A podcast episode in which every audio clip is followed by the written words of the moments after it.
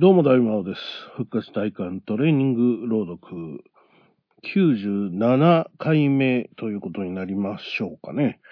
えー、前回分がですね、まだ編集さえもされておりませんで、あの、パソコンが動かなくなりましてね。はい。あの、まあ、とりあえず AC アダプターが死んでしまったということだけなので、えー、今発注しているそれが届けば、動く予定にはなっておりますけれどもね。えー、まあその後いろいろと大変な目に遭いまして、えー、その辺はお風呂ラッシュでまたお話をしますけれども、結構ズタボロでございます、大魔王。まあそんなこんなで、えー、それからもう7回目になりますかね。3の6から、えー、リスタートしていきたいと思います。よいしょ。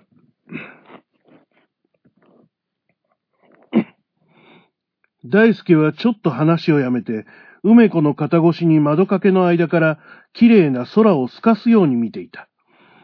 遠くに大きな木が一本ある。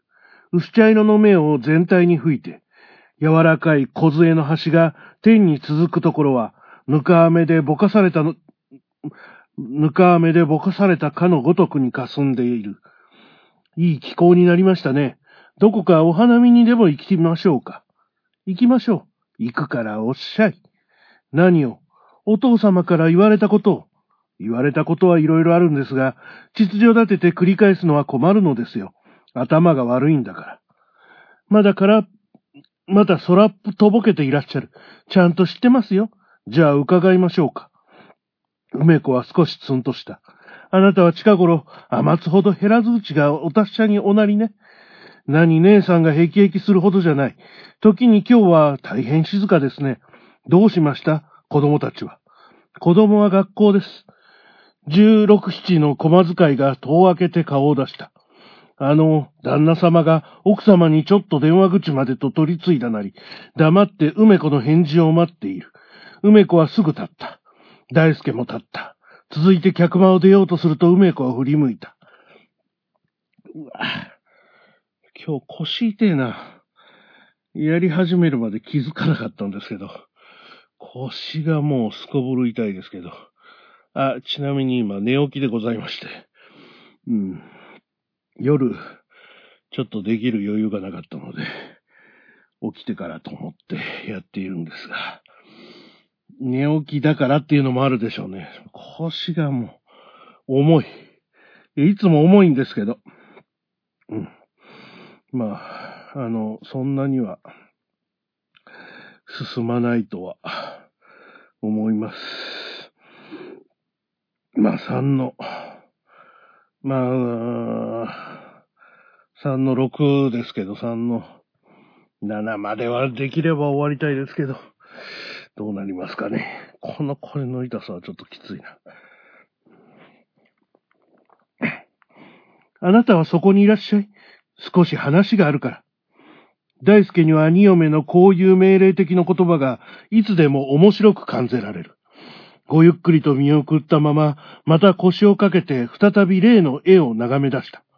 しばらくすると、その色が壁の上に塗りつけてあるのではなくって、自分の目玉の中から飛び出して、壁の上へ行ってベタベタくっつくように見えてきた。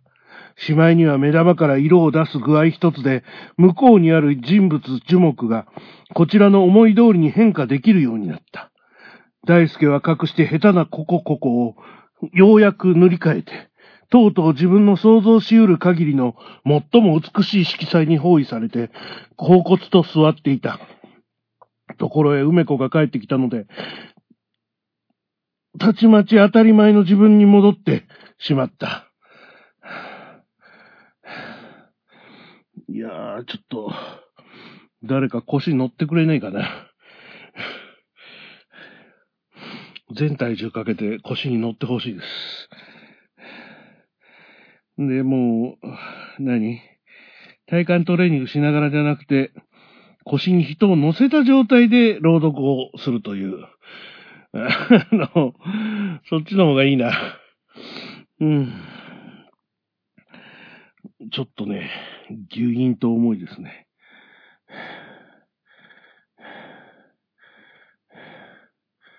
もう3の6だけにしようかな。ちょっとこれはきついな。ぱり朝やるのは、そういう意味では良くないかもしれないなと、ふと思いましたが。いや、この重さはなかなか、久しぶりではなく初めての感覚かもしれないですね。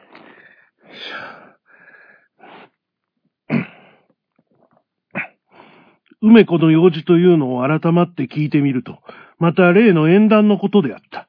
大輔は学校を卒業する前から、梅子のおかげで写真、実物、いろいろな細君の候補者に接した。けれども、いずれも不合格者ばかりであった。はじめのうちは体裁のいい逃げ工場で断っていたが、2年ほど前からは急にずうずうしくなって、この度相手にけ、ん？ん？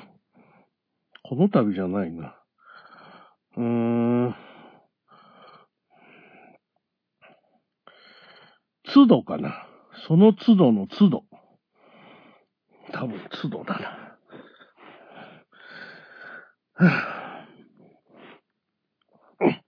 都度相手にケチをつける。口と顎の角度が悪いとか、目の長さが顔の幅に比例しないとか、耳の位置が間違ってるとか、必ず妙な非難を持ってくる。それがようやく尋常な言い草ではないので。しまいには梅子も少々考え出した。これは、ひ、これは筆記を世話を焼きすぎるから、つけ上がって人を困らせるのだろう。当分売っちゃっておいて、向こうから頼み出させるに、しくはない。と決心して、夫からはエンジン、縁談のことをついぞ口にしなくなった。ところが本人は一向困った様子もなく、依然として海のものとも山のものとも見や、見当がつかない態度で今日まで暮らしてきた。ほんと難しい。あー、ダメだ。腰痛い。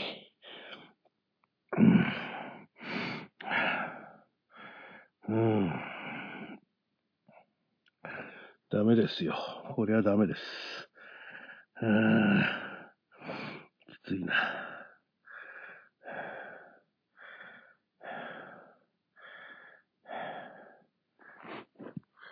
よし。あと数ページで今日は終わりますよ。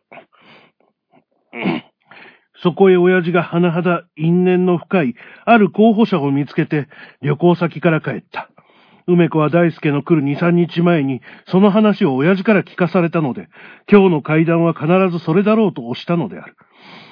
ただし、大輔は実際老人から結婚問題については、この日何も聞かなかったのである。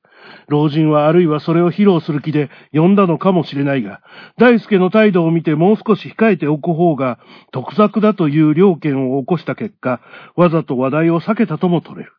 この候補者に対して大輔は一種特殊な関係を持っていた。候補者の姓は知っている。けれど名は知らない。年齢、要望、教育、性質に至っては全く知らない。なぜその女が候補者に立ったという因縁になるとまたよく知っている。ということで、3の6だけで今日は勘弁してください。